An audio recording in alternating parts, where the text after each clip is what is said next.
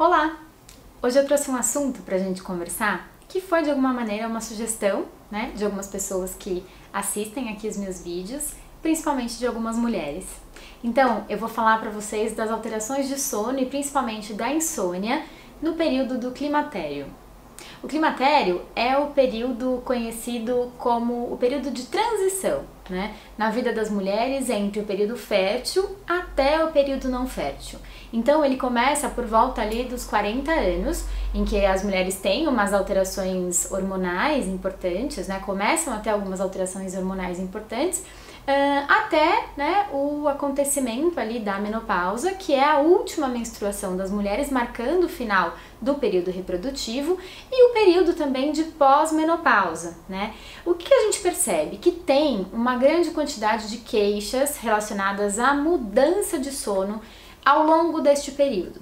E aí é importante a gente entender esses três momentos, porque a literatura não vai relacionar é, o aparecimento dos sintomas no pré, né, na pré-menopausa, na menopausa e na pós-menopausa. O que, que eu quero dizer com isso?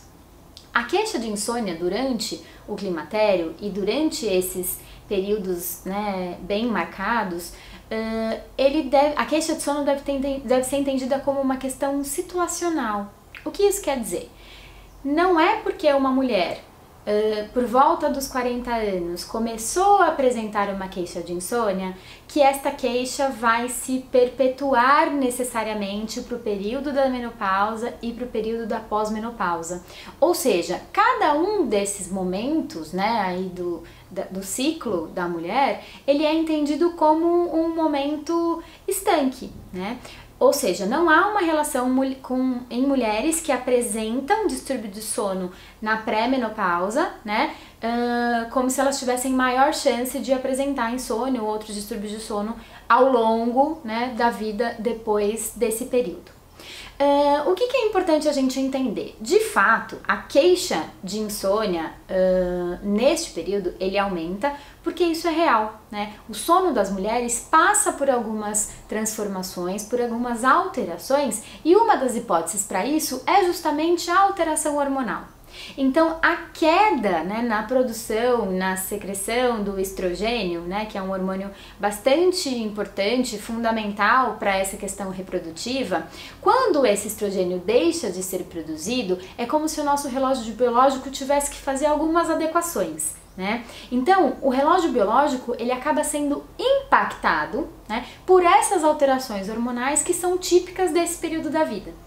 Além disso, a própria alteração é, orgânica, metabólica né, e vasomotora que este período da menopausa vai trazer, uh, e aí o principal sintoma que a gente tem relacionado a isso são os calores, né, as ondas de calor e as ondas de frio que acometem grande parte das mulheres, é, a queixa de distúrbio de sono muitas vezes também tem uma relação com estes sintomas, né, que são sintomas específicos desse período da vida. Né?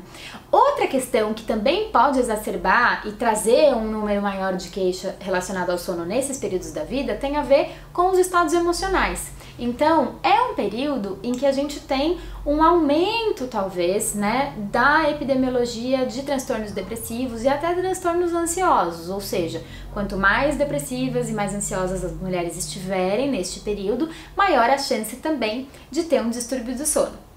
E o que fazer com isso? Né? Se é fato que, né, que, que talvez uh, exista mesmo uma chance maior né, da mulher desenvolver uma insônia no período do climatério e aí em qualquer uma dessas fases, né, na pré-menopausa, na menopausa ou na pós-menopausa.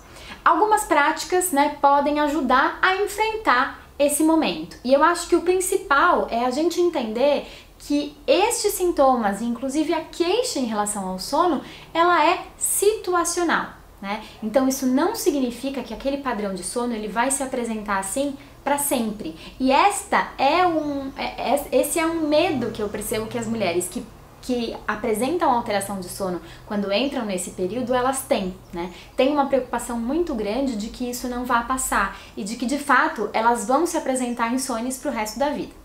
O que que acontece? Se não houver um cuidado com a rotina de sono, né, com o um cuidado uh, em relação à ansiedade também, a outras questões de humor, a práticas de boa saúde, a chance desta insônia que é situacional, que tem uma relação com os sintomas da menopausa e também com a questão hormonal, a chance né, deste evento, desse episódio é, situacional se tornar um episódio cronificado, né, uma questão mais cronificada e aí se arrastar por, por um longo tempo, é, aí a gente tem uma chance grande então disso acontecer. Então o que, que a gente pode fazer em relação a isso? Primeiro, boas práticas né, de higiene do sono. Então, organização de rotina, né, cuidar do ambiente de sono. Eu já falei um pouquinho sobre essas dicas, né, de organização uh, em relação a, a hábitos que ajudam a gente a dormir melhor. Então, caprichar bastante nessa rotina de sono, uh, cuidar de alimentação, cuidar de prática de atividade física, né, cuidar do ambiente, do leito de sono, tentar garantir que todos os fatores que sejam necessários para que você tenha uma boa noite de sono, de fato, é, estas coisas aconteçam. Outras coisas que podem ajudar são todas as intervenções que podem ser feitas para diminuir os sintomas vasomotores, ou seja, os calores. Então, tem alguns trabalhos que vão listar acupuntura, alguns medicamentos, e aí o acompanhamento, o acompanhamento médico ele é imprescindível, né? Uh, e também outras coisas, como atividade física e até os tratamentos né, de reposição hormonal que melhoram bastante. Fora isso, cuidar da cabeça, né? Então tentar diminuir aí qualquer possibilidade de um transtorno depressivo ou de uma ansiedade exacerbada que tome conta, né, do dia a dia é, dessa mulher. Uh, um outro dado que também eu acho que faz sentido a gente frisar é que alguns trabalhos vão correlacionar o aumento né, de queixa em relação ao sono no período do climatério e aí também né, nesses três momentos em mulheres fumantes, né? Ou seja, não é exatamente uma prática de higiene do sono, mas mulheres fumantes têm uma chance maior de desenvolver distúrbio de sono ao longo aí do período do climatério e principalmente na menopausa e no pós-menopausa, período em que estas questões todas ficam ainda mais exacerbadas. Tá bom? Então, mulheres, se cuidem, né? É muito importante a gente cuidar da nossa qualidade de vida, da nossa qualidade de sono, porque isso impacta sobre outras esferas da vida, né? E qualidade de vida nunca é demais, tá bom? Espero que uh, vocês consigam fazer esse movimento de olhar para vocês, tentar entender se é mesmo quem tem uma queixa de sono, né? Se tem só uma relação com a questão hormonal e com esse momento biológico aí da vida, ou se de repente está acontecendo alguma coisa é, na vida, na rotina, nas relações, que podem também exacerbar né, esse descontrole em relação ao sono, o que é bastante ruim e que necessita né, ser olhado e, e pedir ajuda, tá bom? É isso, hoje ficamos por aqui, um beijo!